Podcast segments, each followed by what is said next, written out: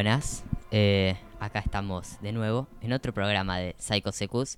Un programa muy especial, me gusta decir que como todos, pero este es más especial en su especialidad. Eh, así que contamos con la presencia de un amigo, un gran amigo, Fabián. Hola, ¿cómo están? Fabi ya había aparecido hace unos programas contando una entrevista eh, sobre sus conciertos que iban a hacer. Bueno, además estamos con Fede, obvio, ¿no? Nuestro Buenos días a todos. corresponsal periodístico futbolero. Eh, y este, este sábado, mañana pasan cosas, ¿no? Pasan cosas, muy bien, Muchas cosas.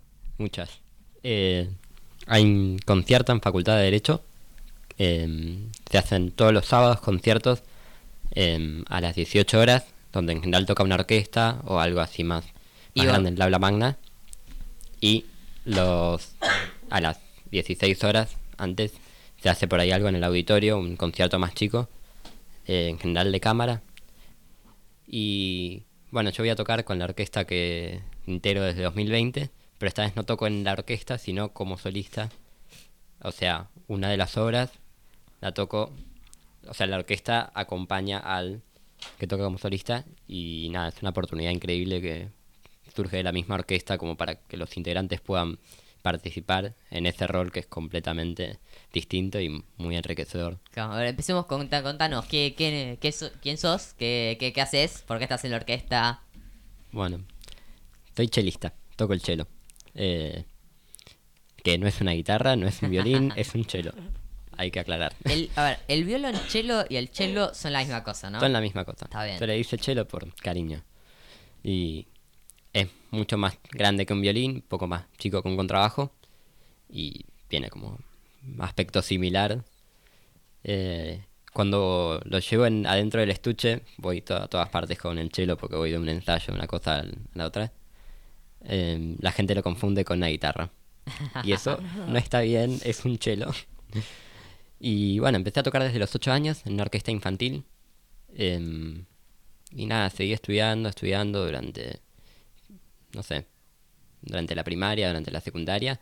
Y justo el año de la pandemia entré a esta orquesta que es como, sería una de las, de las orquestas juveniles más importantes de, del, por lo menos de acá de Capital, del, del país. Este, y nada, fue increíble porque siempre iba a escuchar a la orquesta, a los conciertos, y decía, wow, qué, qué lindo tocar acá. Y nada, justo empecé a hablar con mi profe de cello, que también es profesor ahí, y empezó a guiar un poco para ver cómo, cómo era el tema de las audiciones, cómo era para entrar. Y me acompañó muchísimo en eso. Claro. Eh, ¿qué, qué orquesta es? Es la La Orquesta Sinfónica Juvenil Nacional José de San Martín. FA, sí, sí. ¿Y ustedes qué hacen? Tipo, tienen todo un ciclo de conciertos, ¿no? Me imagino. Sí, tenemos. eh, hacemos un programa por mes, o sea, una serie de obras, dos o tres, cuatro, depende de qué tan largas sean, por mes. Las ensayamos cuatro veces por semana, eh, cuatro horas en general. Es bastante intenso el, la rutina de, ensayo con toda la orquesta. Y en general tenemos un concierto a principio del mes del repertorio que trabajamos el mes anterior. Por ejemplo, este repertorio lo venimos trabajando durante todo eh, mayo. Y ahora el 3 de junio, mañana, tenemos concierto en la Facultad de Derecho. A las 18 horas, si no lo dije antes. Así que más vale estar, más vale estar presente. Una duda. ¿Repertorio de como de, can- de canciones? ¿Cómo sería? Sí, repertorio? obras para orquesta. Pueden ser, en general hacemos una sinfonía, que es como una obra así larga, con cuatro movimientos así. Y algún concierto con solista, que sería, bueno, parecido, pero donde hay sí una... mm, Puede ser un violinista, un pianista, un instrumento que está tocando y a la cual, al cual la orquesta acompaña. Este, en mi caso es una obra muy chiquita, eh, dura 10 minutos, pero nada, fue algo con lo que yo mismo me presenté en un momento que, que se abrieron audiciones dentro de la orquesta para hacer justamente eso, tener una oportunidad de tocar esa obra que se suele hacer con solista em, con, esa, con la misma orquesta que vos integrás, que es hermoso. Claro, sí, sí, me imagino. Y contame, ¿cómo, cómo es eso de estar, estar en la orquesta? O sea, todo, ¿no? Desde un punto, primero ustedes trabajan un montón, o sea, ensayan, ¿cuánto? Cuatro veces por semana. O sea, es un labor enorme. Y después, o sea, bueno, sentarte, mejor dicho, no pararte enfrente de todo un público con todo, la, todo el auditorio de Facultad de Derecho, la aula magna llena, debe ser un, un Es, sentimiento. es una experiencia que hasta ahora no viví nunca como solista. Si uno está dentro de la orquesta se acostumbra un poco porque es como... Sentís que lo que tocas, si te llegas a equivocar, no se van a dar cuenta todos, Mm. aunque a veces puede pasar. Pero mm, nada, también la rutina, que como es una vez por mes, no se va acostumbrando a estar con la orquesta frente al público. Pero sí, para, para esta experiencia en particular me estoy preparando mucho en el sentido de, bueno, estar tranquilo, de estar lo más seguro posible y nada, disfrutarlo. Porque lo más lindo de toda la experiencia es estar ahí, disfrutar de la música. Y es algo que, aparte que estoy tratando de aplicar ya desde los primeros ensayos. Porque, bueno, la orquesta en general ensaya, va ensayando todas las horas a lo largo del mes. Y cuando se hace una obra con solista, en general primero la ensaya la orquesta sola y después en los últimos tres ensayos, cuatro ensayos, viene el solista y se toca con el solista. Así que ya tuve la, la oportunidad de tocarla con la orquesta la obra durante, creo que fueron cuatro veces, cuatro ensayos. Y nada, fue, fue hermoso. Estar con la misma orquesta tocando de solista. ¿Y pero los solistas que tocan no son parte de la orquesta? ¿O eso como hay niveles ahí con la... Depende. En general, o sea, si vamos a hablar de las orquestas en general, no es tan común. O sea, em, puede ser que sí o que no. En general son solistas invitados. En mi orquesta se invitan a muchos eh, solistas de nivel, de muy alto nivel, en, conocidos en lo nacional. Pero tiene esta oportunidad también, que esa parte que no todas, pocas orquestas tienen, por ahí las juveniles es más común, que es la de darte un espacio donde vos te puedes presentar con una obra que con la que te sientas cómodo, que sientas que tocas bien y nada, hacerla con la orquesta. Esto pasó, yo me presenté el año pasado y bueno, se presentó un montón de gente, quedó un montón de gente, así que fueron desde el mitad del año pasado hasta ahora que siguen tocando varios solistas de la orquesta, mezclados con otros solistas que son de invitados.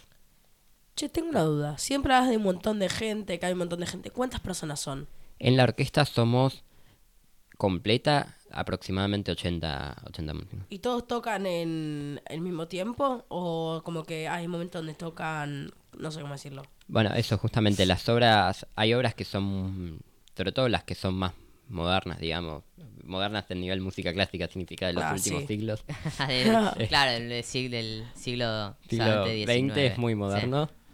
Este se, se hicieron obras ahí que son enormes, que tienen 100, 100 músicos mínimos y empezamos a contar coro y nada, se hace muy largo, muy muy largo el número. Y en la orquesta cuando por ahí sea necesario abordar esas obras con tanta gente, por ahí se invita a otros músicos de otras orquestas para que llenen. Pero creo que somos aproximadamente 80. Aparte, estos son los músicos tocando. Después hay todo un cuerpo de... A ver. Primero está el director titular, que es Mario Benzecchi, que tiene, bueno, 87 años, es un, un gran... Sí, si lo habrás, la, si lo habrás nombrado a Mario Benzecchi, o sea, muy un ejemplo admirable que está enfrente de la orquesta juvenil desde hace ahora la orquesta empezó en 1994 sí hace sí, 30 años. y mm, tiene un director adjunto y dos directores asistentes que se encargan de colaborar mucho en la parte de los ensayos Eh, por ahí si en la orquesta es necesario hacer ensayos eh, seccionales se llama cuando no está toda la orquesta sino se convoca a los a los chelos más los contrabajos por ahí para partes que cuestan más. De eso se encargan los directores asistentes. Después hay un repertorista que se encarga del tema de las partituras de esto es algo que está muy bien hecho en la orquesta que o sea nos acompaña mucho y nos dan todo muy servido. Llegás al primer ensayo están todas las partituras eh, impresas así con el con todo. Después hay dos armadores de sala que se encargan de bueno ubicar las sillas todo todos los ensayos que imagínate somos 80 Claro, sí, Hay que- también laburo.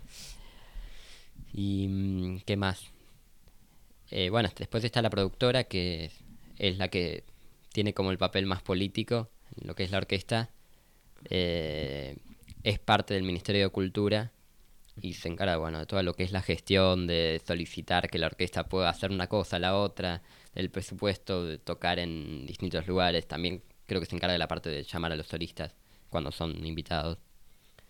Este, no la vemos tanto en los ensayos, pero es Pero sí me imagino de ser igual de importante.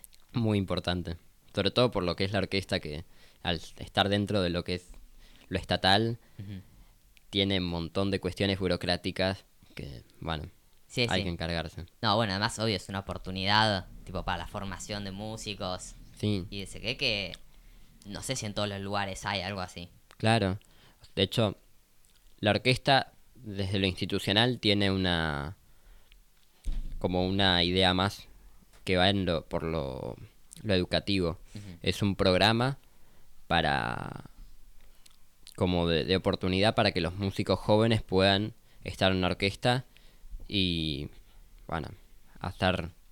hacer música clásica a nivel lo más profesional posible y mm, preparar también para que puedan concursar otras orquestas ya para dedicarse a eso.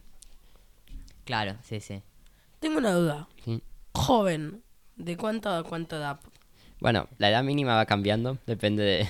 O sea, es no hay un límite. Eh, yo entré con 14 años y fue como el... fue uno de los más chicos, así que tuve que... a- ampliaron el límite hasta los 14 y lo que sí el límite máximo es de 28 años. Ah, Cumplidos, el- se dice, en el momento en que se hacen las audiciones. Claro, todos los años se renuevan las audiciones. o- Claro. Esto es algo bastante particular que tiene la orquesta que no hay forma de quedarse ahí y por ahí, no sé, de, de haber ganado una audición y después quedarse para toda la vida o hasta que cumplas 28. Todos los años se renueva y hay mucha circulación. En general es raro que se que si cumpliste te saquen de la orquesta en la siguiente audición.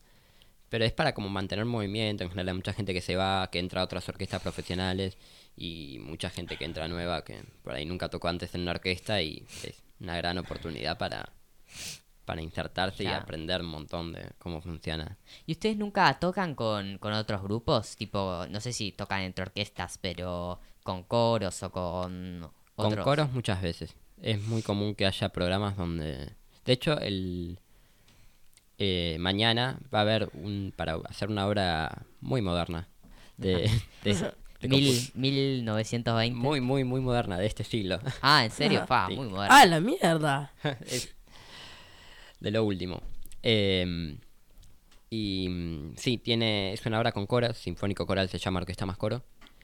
De- y vamos a estar con, a ver, son varios coros porque son chiquitos y se juntan. El Coro Polifónico Nacional Evangélico, el coro de la Facultad de Derecho y el coro, un coro más que no me acuerdo bien el nombre, pero es la primera obra que se va a hacer es es chiquita, o sea, no es la obra final ni nada, pero tiene coros y va a estar muy buena. Claro, sí, sí. ¿Y ustedes viajan, tipo, o solo tocan acá de facultad de... En su momento, en la época, tuvo algunas giras nacionales.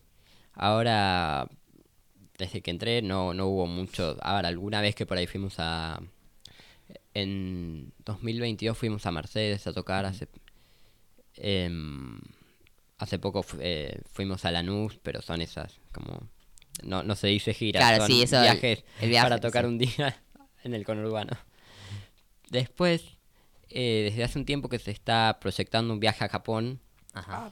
Por un, un director, Pablo Ogiano se llama, que vive en Viena y que vino con una cantante que es japonesa y que de- viene varias veces a, durante varios años a la orquesta a dirigirla, porque eso, otra cosa que no aclaré, puede haber solistas invitados, también puede haber directores invitados, donde no lo dirige el director titular, que es Mario Bentecri, sino que vienen otros directores. Y el caso de Pablo Ogiano fue uno de los más eh, importantes, digamos, porque vino de, de Viena, de Austria, donde vive, y fue una experiencia genial. Y nos posibilitó eso, cuando vino con, esta soprano que es japonesa, se quedó muy entusiasmada con la orquesta y bueno, se están haciendo todas las los trámites posibles para que podamos viajar a Japón en marzo de 24. Va, estaría muy bueno. Sí, igual se viene proyectando desde la pandemia. 2020 bueno, era el primer año que dijeron y bueno, se van. Bueno, pero esas cosas pasan. Sí. Estaría, estaría muy bueno que, que salga una cosa de Mm. ese estilo. Tengo una duda. Siempre empiezo así, ¿viste? Eh, el tema, yo qué sé, ópera. ¿Alguna vez hicieron algo parecido? O quizás no una ópera, sino que tocaron mientras hacían algún tipo de actuación, algún tipo de historia. Bueno, óperas se hacen, digamos que hay, en general hay en orquestas que se dedican más a hacer ópera, no, no es nuestro caso, porque necesitan un espacio distinto, tocar en lugares distintos, no es lo mismo, o sea, en la facultad de Derecho sería muy difícil hacer una ópera con cantantes porque necesitas el escenario y lo que sería el, el foso, se llama, Sí. que es donde va la orquesta por debajo del escenario, antes del Claro. público. Pero lo que sí la orquesta suele hacer óperas sin puesta en escena. Eh, todos los años hace... A ver, es distinta la situación porque no es una ópera como tal. Los cantantes están parados ahí, cantan, son solistas.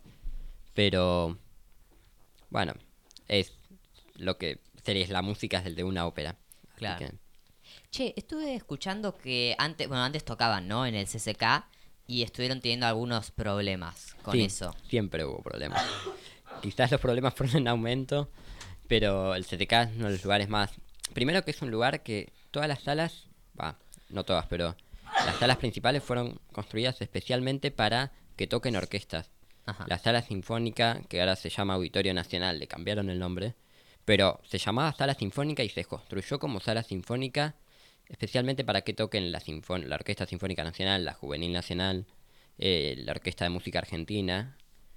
Eh, también tiene lugares de ensayo especialmente para diseñados para orquestas y mm, la- los problemas burocráticos son tan grandes que en 2019 estaba confirmado que la orquesta tocaba una vez por mes en el CTK los domingos. Ajá, sí. Así tenía su espacio, como la Sinfónica tocaba los viernes y todo. Bueno, 2020 se complicó un poco, pero pudimos tener algunos conciertos en 2021 a fines. 2021. En 2022 se pudo tocar casi todos los meses, pero ya no era una programación de todos los domingos. Era estar pidiendo cada mes, haciendo mucha gestión para que se pueda conseguir una fecha. Este complicaba muchísimo eso a la orquesta porque con la Facultad de Derecho siempre teníamos nuestros todos los sábados del primer el primer sábado de cada mes como este año y con el CCK siempre estábamos viendo a ver si nos daban la fecha un miércoles, un domingo, un sábado y este año hasta el momento no nos dieron ninguna fecha. O sea, y tampoco contamos con un lugar de ensayo, o sea, contamos con un lugar de ensayo fijo, pero siempre estamos corriendo para ver si nos dejan, si se puede. eh, por ahí en, en un día no se puede hacer porque se usa para otra cosa, entonces tenemos que ir a otro lugar. Eh, y eso contando con que el CCK tiene un montón de salas de ensayo que fueron Sí. especialmente diseñadas para tocar con orquesta que no se usan porque problemas burocráticos ¿No las por- usa nadie? no las usa nadie. Las usa la Sinfónica, una de ellas. eh, también no, no está tan institucionalizado. eh, nada, son un montón de problemas así más a nivel político, burocrático, que, que es muy difícil gestionar. Claro. Igual sí. en el CCK pudimos tener, conseguir algunas fechas para a partir de julio. Ah, ya tienen algunas programas. Tenemos, tenemos, hace poco se pudieron definir. Hay que ver si efectivamente están programadas, porque muchas veces pasó que nos programaban una y de repente cuando llegaba dos días antes nos decían que no. Hubo una vez incluso en que el mismo día del concierto se suspendió la fecha. Ya estábamos ahí en el CTK y nos dijeron no pueden tocar. Y nada, pasan esas cosas. Claro, sí, sí. Tengo algo. Tengo, Eh, Fede, Fede, ¿cuán- tengo una duda. ¿Quién tiene la duda primero? eh, primero, ¿cuánta gente lo va a ver? ¿Cuánta gente? No tengo el dato. En general se llena las salas. Depende mucho del programa, la situación. Me acuerdo que el año pasado hicimos un concierto justo el día en que jugaba, creo que la semifinal Argentina. No, ¿en serio? Era a las 6, creo que Argentina terminó de jugar a las 6, efectivamente. Y había muy poquita gente. Y bueno, pero... Pero tiene eso- sentido. Sí, eso no puede vamos pasar. no es mala leche lo que te pusieron el horario. ¿En dónde fue? ¿Fue en CSK? No, no, en el Facultad de Derecho. Ah, está- no, estaba está- programado desde el claro. principio, así que... Después para el primer concierto de este año se llenó la facultad de Derecho, toda el aula magna, había gente parada. Ah, sí, sí, me acuerdo, efectivamente. También porque vieron que no había fechas en el CTK, entonces parte del público del CTK dijo, bueno, ya está, Claro. vamos a escucharlo en Facultad de Derecho. Y fue un éxito. No, bueno, igual sí tiene un montón de público. O sea, a ver, vos hablas de que muchos artistas se van a otras eh, orquestas más profesionales, ¿no? En torno de este rol medio eh, tipo de educación, de formación que tiene la orquesta. Pero ustedes son muy profesionales en ese sentido. O sea, A ver, sí, o sea, a la hora de dar conciertos, eh, nada, se ve como una orquesta profesional que tiene todos los las características de cualquier otra orquesta. Y en los ensayos también bastante.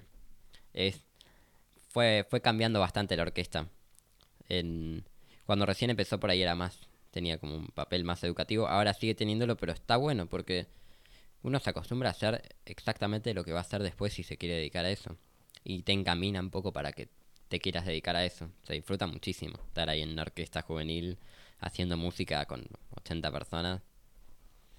claro, sí. Más es como estás, estás en pez en el agua. O sea, es todo, todo, todo el micromundo de la música Claro. que todos se conocen. Sí, eso por supuesto. De hecho, todas las orquestas se conocen entre sí, es muy divertido ir a escuchar una orquesta que por ahí no es la tuya y ver que todos los que están ahí también están en la tuya y nada, terminas conociendo a muchísima gente. Claro, sí. Bueno, vos estuviste durante un tiempo en más de una orquesta, ¿no? Yo estuve, bueno, aparte de la que empecé, que es una orquesta infantil, eh, donde aprendí a tocar y funcionaba en mi escuela primaria, era bastante formativa. Em, estuve en la Orquesta Juvenil de Radio Nacional, eh, otra orquesta que también me acuerdo que tenía muchísimos problemas legales de que podía ensayar en la Radio Nacional, era la orquesta de Radio Nacional. Por momentos sí, por momentos no. Después institucionalmente no tenía muy, no estaba muy definida su situación como orquesta. eh, la radio no la reconocía como su orquesta. Hubo un montón de problemas de ese, de ese estilo. A veces no podíamos dar conciertos ahí. Después eh, toqué, eso fue de 2017 a 2018. 2019 toqué en una orquesta, Orquesta del Centro se llama, una orquesta independiente. Que bueno, al ser independiente, capaz algunos de esos problemas no los tenía. Claro. Porque, nada, se autogestionaba por los directores. Y tocaba en iglesias, en lugares así donde era más sencillo conseguir lugar para con fecha de concierto. Y bueno, en 2020 entré a, la, a esta y digamos que estoy más que nada dedicado a esta. Por ahí a veces me llaman a tocar en alguna otra. Pasa mucho que de repente un músico no puede, o por ahí para abrir, tipo, cuando se quiere hacer una obra grande que se necesitan más músicos, llaman para otra orquesta y bueno, pasa un montón. Claro, sí, sí. Bueno, un poco una pena que sea tan, tan complicado, ¿no? El, Claro. el, el mecanismo interno. Mecanismo político, eh, después internamente la orquesta funciona muy bien, o sea, nada, Claro. se pueden hacer los ensayos, si, si hay lugar de ensayo se hacen los ensayos, se ensayan bien las obras y llegamos a, al concierto con todo muy bien preparado. Claro, bueno. Che, ¿ustedes están becados o...? Sí, es una característica bastante particular de la orquesta también que em, recibimos una beca de marzo a diciembre. Bueno, primero te cuento la parte como se supone que debería ser. Claro, sí, bueno, después te siempre, cuento lo que es. siempre está la, la, la, la Claro, legalidad, la lo que teoría y dice el después... papelito. Sí, que es eh, que recibimos una beca de marzo a diciembre. em, está orientada a que lo que tiene que ver con los insumos del instrumento, pagar clases, pagar todo lo que es eh, dedicado al, sí, al instrumento, al estudio del instrumento. Em, ¿Qué pasa con esta beca? Todavía no llegó ninguna beca. Hace poco se creo que salió del del Tesoro Nacional. Ahí tiene que recorrer un mecanismo en- enorme porque no la, la administra una organización, creo que la OEI, y después esa llega a nosotros a través de las becas, a través de los sueldos para los profesores, porque la orquesta también tiene un cuerpo de profesores, que me olvidé mencionar, que nada, a veces están ahí en los ensayos, nos ayudan un poco con las partes que son más difíciles. Cuando hacemos ensayos seccionales son los que se encargan por ahí más de, junto con el director asistente, de, de guiar. Y mm, nada, tiene un montón de cuestiones la orquesta de tiene que imprimir las partituras, que eso lleva, aunque no sea tan caro, es algo que... Sí, bueno, que- obvio, es un, un costo de mantenimiento de este espacio Muy que es muy importante. Eh, ¿Y que eso no está llegando ahora? Eh, a ver, no conozco bien cómo es el mecanismo. El- las cosas funcionan salvo por el tema de la beca. O sea, nosotros recibimos las partituras, em, eh, tenemos atriles, eh, tenemos todo.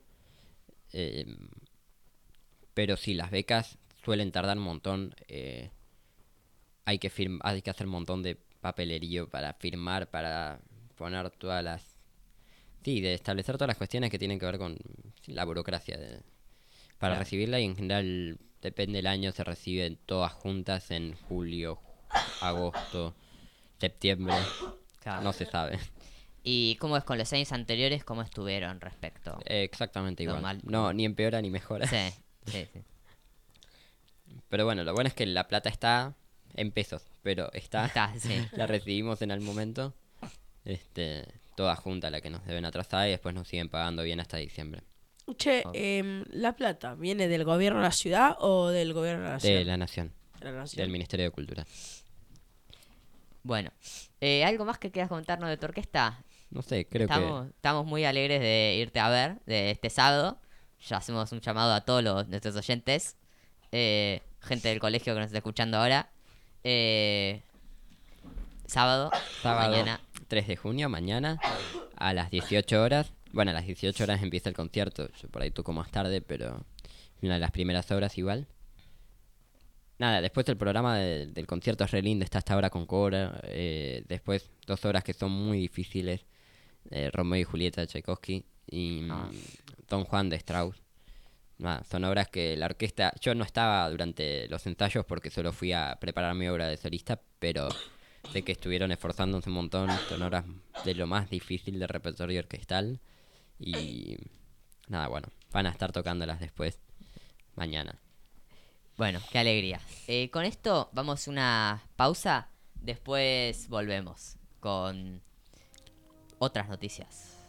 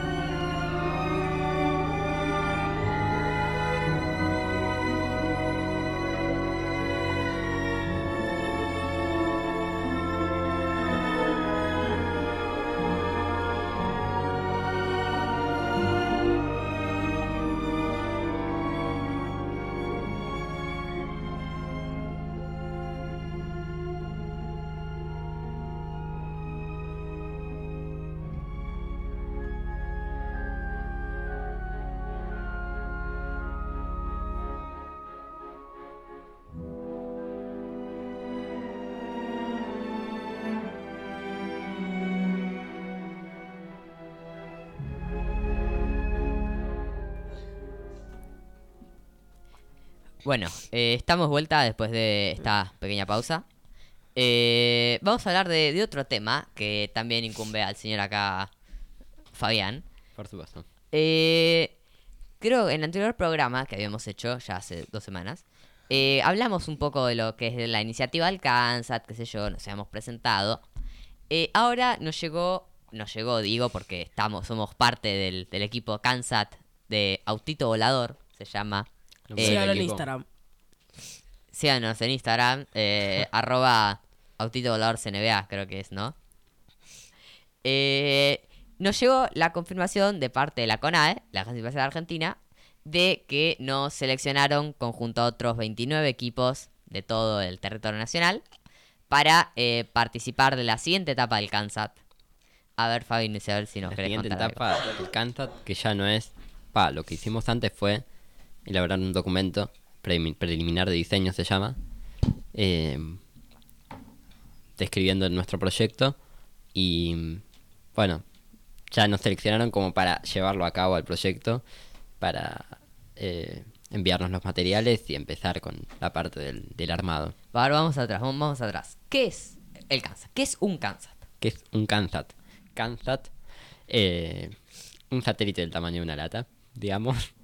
Este es un, una idea de, de lanzar, eh, sí, no un satélite porque básicamente lo que hace un satélite es orbitar, es un Claro.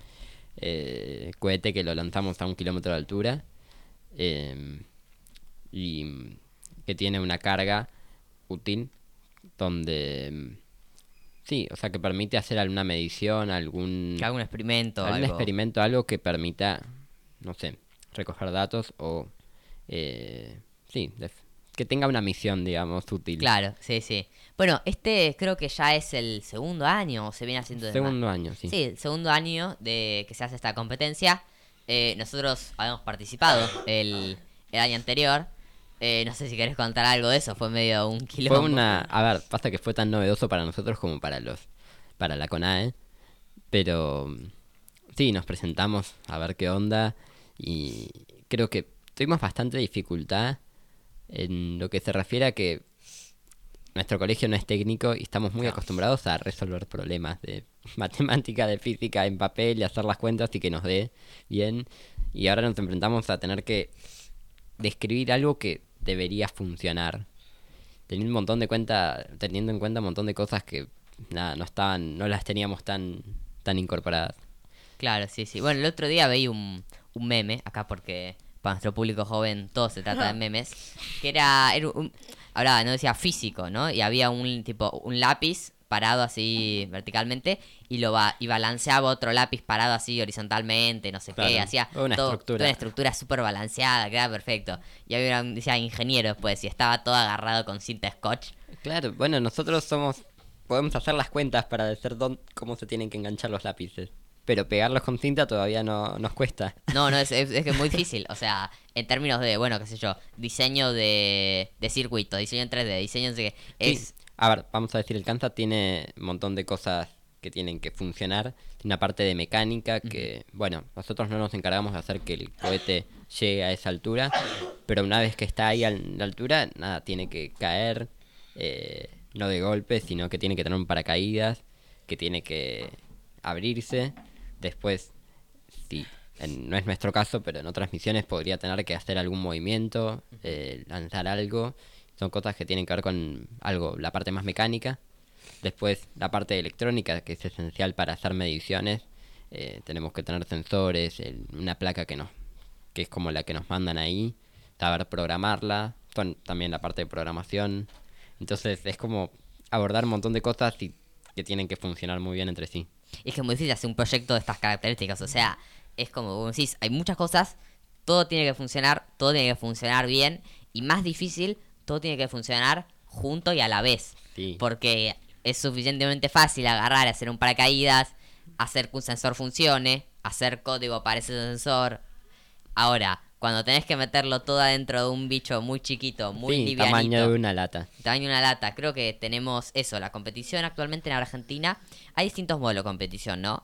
Eh, por ejemplo, en Europa o en Estados Unidos son competiciones universitarias que tienen ya más tipo trabajan con Kansas más potentes, hacen cosas más interesantes. En Argentina, que está pensado para secundarios, tenemos eso, como 10 centímetros de diámetro por 15 centímetros de altura Sí. y hay que arreglarse. Mm. Y una masa mínima. Una más, no, máxima. Eh, digo. Sí, tenemos Ojalá una- fuera mínima. Ojalá fuese mínima, porque haría todas las cosas mucho más fáciles. Sí, son como 200 gramos, ¿no? Algo así. Y después hay Como el que... capítulo de Los Simpsons. En el que ponen el hámster en el cohete. Ah, sí, mira, ¿sabes que no nos dejaron? O Había sea, inconvenientes con eso. había sí, seguro que alguien iba a protestar, no sé. Yo mi primera idea fue la del hámster, pero no, no me bancaron. Puede pasar. Bueno, pero contanos, ¿qué... ¿Por qué nos seleccionaron? ¿Qué, qué hace nuestro Kansas? ¿Qué hace nuestro Kansas? ¿O qué debería ser? Claro, ¿qué Muy- debería hacer? Muy una- buena sí, aclaración. Eh, nuestra propuesta sí. para que haga nuestro Kansas es. em, bueno, tiene un enso- sensor infrarrojo que lo que se va a encargar es de medir las distintas temperaturas eh, de la superficie terrestre. Em, tiene varias aplicaciones, podemos decir. Em, eh, tiene que tener una. O sea, la idea del Kansas también este año en particular es que tenga una temática ambiental. O sea, que la misión esté hecha en base a eh, resolver, analizar, eh, investigar sobre un problema ambiental. Y nosotros elegimos el tema de. Sí, bueno, de. Por ejemplo, en una ciudad, el asfalto. ¿Cuánto hace que incremente la temperatura de la ciudad? Eh, ¿Cuánta diferencia hay con. eh, con la temperatura de la superficie en un parque? Em, y en general medir eso, el tema de- del calor. Claro. Si sí, querés sí. agregar algo más. no, bueno, qué sé yo. Eh, en principio sí, se nos pidió que hiciésemos una problemática ambiental local. Creo que se seleccionaron cuatro equipos de la ciudad de Buenos Aires. Obviamente tienen, bueno, obviamente es una problemática local porque no es los mismos problemas ambientales que hay acá, que hay en Santa Cruz Tal cual. que, o que hay en el Chaco. O sea, en Ciudad de Buenos Aires uno no podría estar hablando exactamente de deforestación, Claro. porque bueno, deforestación de qué, del Parque Centenario. O sea, Puede ser igual. pues sí, podría pasar. Pero, claro, en la ciudad tenemos problemas ambientales también para elegir de contaminación y esas cosas. Claro, sí, es muy particular.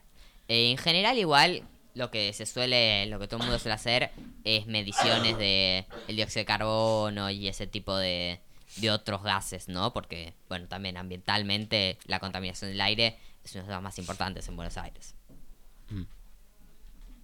Pero bueno, eh, vamos a estar haciendo seguramente pruebas allá en el colegio. Tal vez, yo no digo nada, no prometo nada. No me, después no me lo, no me vayan a preguntar, pero se puede dar la posibilidad de que lance- llegamos a lanzar un cohete de agua desde Campo Deportes con nuestro Kansat. Si es así, Pruebas experimentales. si es así, vamos a estar pasando novedades por todas las redes. eh, y vamos a estar invitando gente. Estaría muy bueno tener un público. Por supuesto. Tenemos Sí, que bueno, tener un- En eso se encarga, de esa sería la, la etapa que nos toca ahora, la de construir el Kansas y probarlo. Claro, bueno, además tenemos que hacer difusión. Tenemos que ir pasando por pegar carteles. Nuestro Kansas te tiene que estar conocido. Así que síganos, Kansas Todito Volador. Nosotros nos hemos propuesto de meta. ¿Vieron? ¿Vieron Les Luthier? ¿Conocen Les Luthier? Bien. Sí. Eh, hay un. La KMAKP. Eso. Cuando, cuando vuelven a hacer el himno nacional, la comisión, no sé qué, organizativa de cambio de la canción patria, bueno, en un momento plantea, ¿no? Dice, no, estamos, estamos un nuevo enemigo en el himno nacional. Ya, ya España, bueno, ya fue España, ahora son Los queremos, un gran socio comercial España, estamos un nuevo enemigo. Y pero, ¿qué, qué podría ser, no? No sé, lo- los yankees, no sé, la Unión Soviética. No, no, nosotros decidimos que el enemigo va a ser Noruega. Lo, pensamos muy bien. Claro, ¿qué nos hizo Noruega? No sé, el precio de bacalao. Nosotros decidimos, o bueno, por lo menos yo ya decidí, unánimemente por el grupo, que nuestro enemigo, no, no, no enemigo, nuestro competidor va a ser el ITA de Salta. Los queremos mucho, al ITA de Salta no los conocemos, seguro que son geniales personas, pero por lo menos tenemos que ganarles en cantidad de visitas en YouTube, en seguidores en Instagram, Está bien. Está Así muy importante como definir parte, rivales. claro, como parte de nuestro nuestro enemigo así como como Noruega va a ser el, el Ita de Salta, que le deseamos el mayor de los éxitos, pero necesitamos Siempre y alguien... cuando no, no, no superen. No, no, bueno, que les vaya muy bien a todos, la verdad. Pero necesitamos así como algo con qué compararnos, decir, bueno, Claro. tenemos que tener más... Particular porque nos sorprendió un poco su nivel de difusión. Sí, sí, sí, tiene muy buen nivel de difusión, así que está bueno ponerlos como, como marca y decir, bueno, tenemos que intentar llegar hasta acá. Así que sí. No, la verdad, muy bueno. Es un problema, porque como dijo Fabi, como no venimos de un colegio técnico, el cálculo de la, de la batería, o sea, por ejemplo, a ver, esto es interesante verlo, ¿no? Uno tiene una cantidad de, primero, subsi- componentes, subsistemas y sistema. El sistema sería todo el Kansas, el bicho entero. Después tenemos subsistemas, como por ejemplo es el- la antena o los sensores o qué sé yo. Así, la antena para. Porque el Kansas no es que se va al aire y Claro. lo dejamos ahí. Está continuamente enviando datos a una estación terrena que es. Nada, bueno, una computadora en donde vamos registrando lo que medimos. Y es como la forma más eficiente de registrar las mediciones porque por ahí se cae el Kansas y no sabemos dónde está. Y Claro. bueno, la idea es que sea una misión que, pase lo que pase, trate de funcionar. Claro, que- Pero, ¿de dónde se manda el Kansat? Eh, en Córdoba. En Córdoba, sí. En principio, eh, si llegamos a quedar clasificados, hay, el año pasado por lo menos fueron cinco equipos en la campaña de lanzamiento que lo mandan hasta, sí, hasta un kilómetro, eh, creo que es en el predio de la Asociación Argentina Astronáutica, eh, algo así era, en Córdoba. Eh, no, no, no, Macana, lo mandan en el, ¿cómo es? En el Centro Espacial Teodoro, Teodoro algo, Ni idea. no me acuerdo, pero bueno, el Centro Espacial Teodoro algo. Todavía no estoy viendo muchas etapas. No, bueno, ese, ese va es difícil, vamos pasito por pasito, pero estamos muy contentos, la verdad. La verdad, sí. Nos re sorprendió la noticia porque siendo un colegio no técnico, creo que. No sé si pasó antes que un colegio no técnico llegara a la etapa. A la, a la cuarta etapa sería esta. Tampoco hubo tantas cuartas etapas. Bueno, cierto. Bueno, pero a nosotros nos dijeron que éramos el único. Seguro que no igual, pero... Nos dijeron. ya está, les creemos. sí, sí. No, pero muy bueno, así que síganos, arroba autito volador, CNBA, eh, y por, por más autito volador. Por. Vamos a un corte ahora.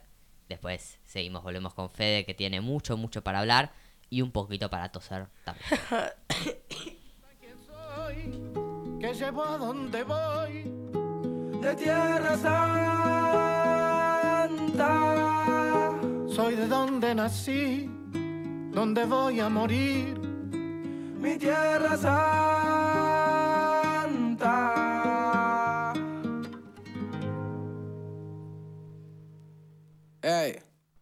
Yo soy la tierra, la sangre, los sueños, las ganas, el hambre, la luz en los ojos de mi santa madre. Hecho de barro, de ramas, de viento, de hueche de carne, el sol cae en mi brazo por la tarde. Si preguntan quién soy, soy mi tierra, curtida de gobierno, de estafa, de guerra. Soy el hornero mostrando la sala, la vida, la muerte, la pluma y la bala, la soledad del rico, el sueño del pobre. La verdad es que el gobierno no se esconde, las huellas perdidas, el cuándo y el dónde. Ninguna dictadura va a poder borrar mi nombre, porque al futuro vengo de Tierra Santa. Latinoamericano llora, canta. Tengo la sonrisa celeste y blanca, si subo la mirada la luna se levanta. Yo voy al futuro, vengo de Tierra Santa. Llora, canta. Tengo una sonrisa celeste y blanca, si subo la mirada la luna se levanta. Mi cicatriz, mi historia, mi fama, mi gloria, mi pena por panas desaparecido, memoria. Va por los guachos carnales, puñetas, gurises, chapales, al mundo le tiembla el piso por la euforia. Busco la paz en Bolivia, las calles de Chile, me busco en invierno el aguardiente de Colombia. Vengo del barrio del tango y llego al meridiano para borrar con la mano la línea divisoria. Si preguntan quién soy, que llevo a donde voy, soy de Tierra Santa. Soy de donde nací, donde voy a morir, mi Tierra Santa.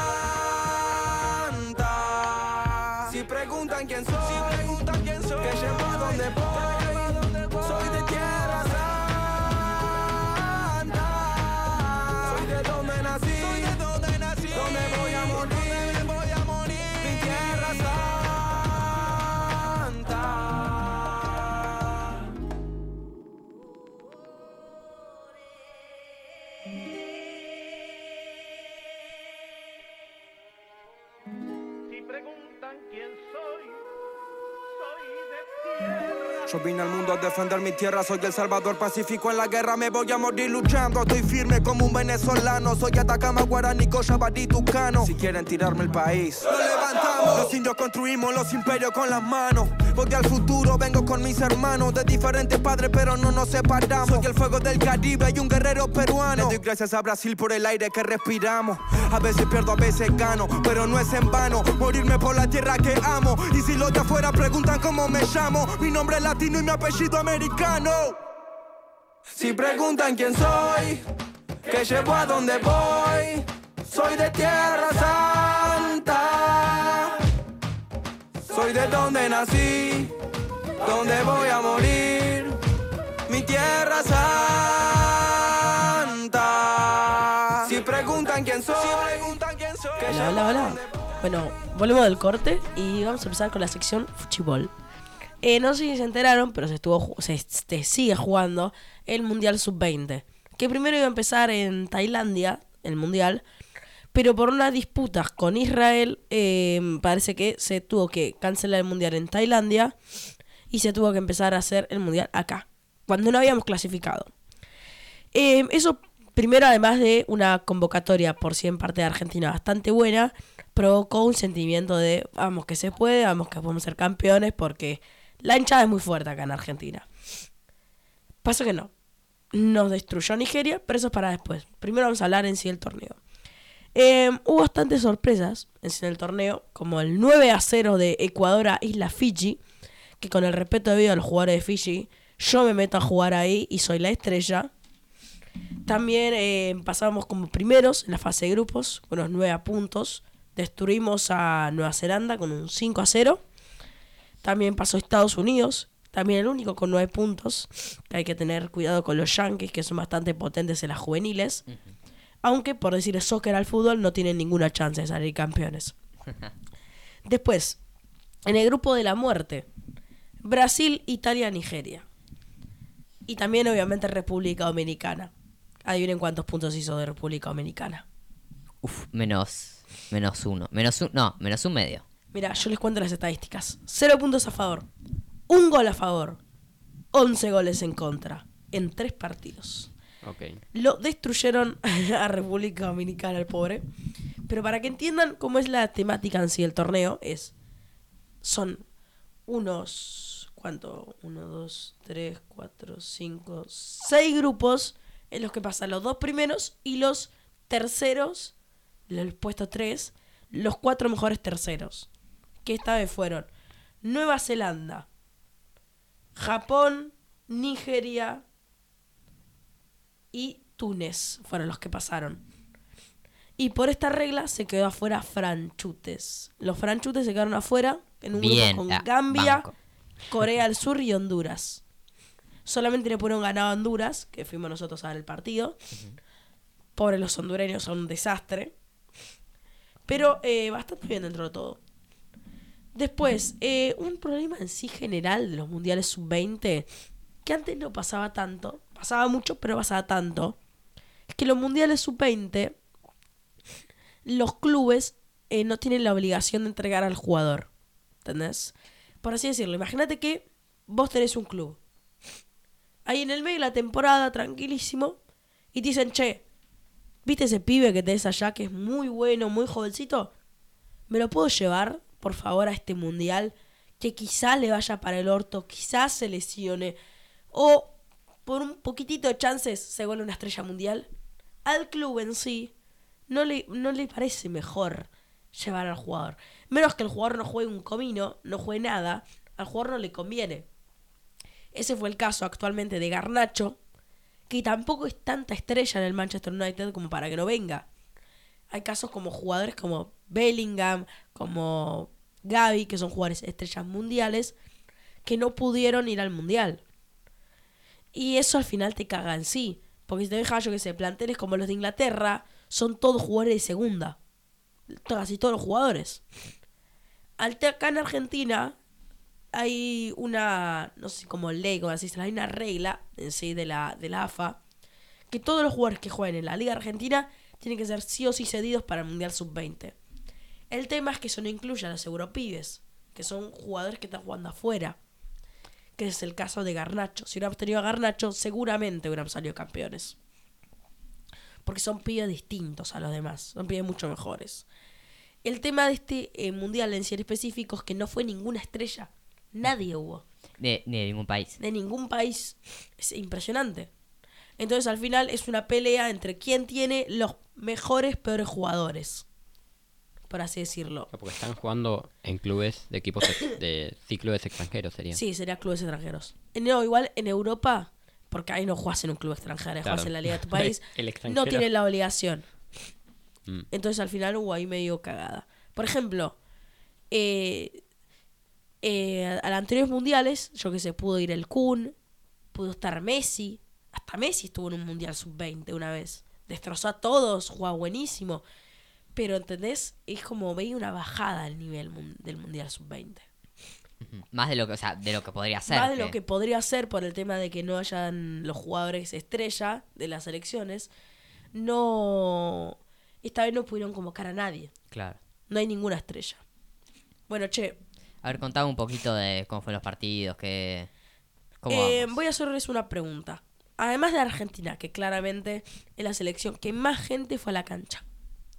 ¿Cuál fue la segunda selección que más gente del público natal de esa selección, o mínimamente hinchas en sí de esa selección, no como cuando vas a ver Inglaterra-Irak y apoyas a Irak porque los ingleses afuera, sino público que apoyaba directamente a esa selección fue? Adivinen. Uh, no sé. Me Yo mataste. te dije una vez, Mariano. A ver. Raramente no fueron países, yo que sé, que tengan una gran comunidad acá, como quizás puede ser Senegal, Colombia, Uruguay. Fue Israel. Israel, con toda la comunidad judía argentina, que es muy grande, llenó las canchas de público israelí y por eso actualmente están en cuartos de final peleando con todo. Hablando, ya pasando la fase de grupos y yendo a los octavos, cuartos, octavos, que ahora empiezan los cuartos, por así decirlo, hubo cruces bastante interesantes. Por ejemplo, en Nueva Zelanda, Estados Unidos, donde Estados Unidos lastimosamente pasó contra los neozelandeses, que son un desastre afuera del rugby. Si no le das la pelota a la mano, no entienden cómo jugar a la pelota. Después, en el gran cruce Uzbekistán-Israel, Israel ganó con un gol al minuto 97. Uf. Medio compliquete el tema, si no podés ganarle Uzbekistán, estás medio afuera. Colombia, que es una selección bastante potente, se quiere postular para ver si puede salir campeón. Le ganó 5 a 1 a Eslovenia. Ah, no, Eslovaquia, perdón. Son medio parecidos los nombres. Sí, la verdad que se parece. También la bandera, medio truchos ahí. Brasil, que es para mí la gran favorita para este mundial, bastante lejos, eh, destrozó a Túnez 4 a 1 y ahora viene el partido Argentina-Nigeria. ¿Cómo explicar el tema? Primero que la gente sentía que podíamos ser campeones. No podemos ser campeones porque nos habíamos quedado afuera antes de las clasificatorias.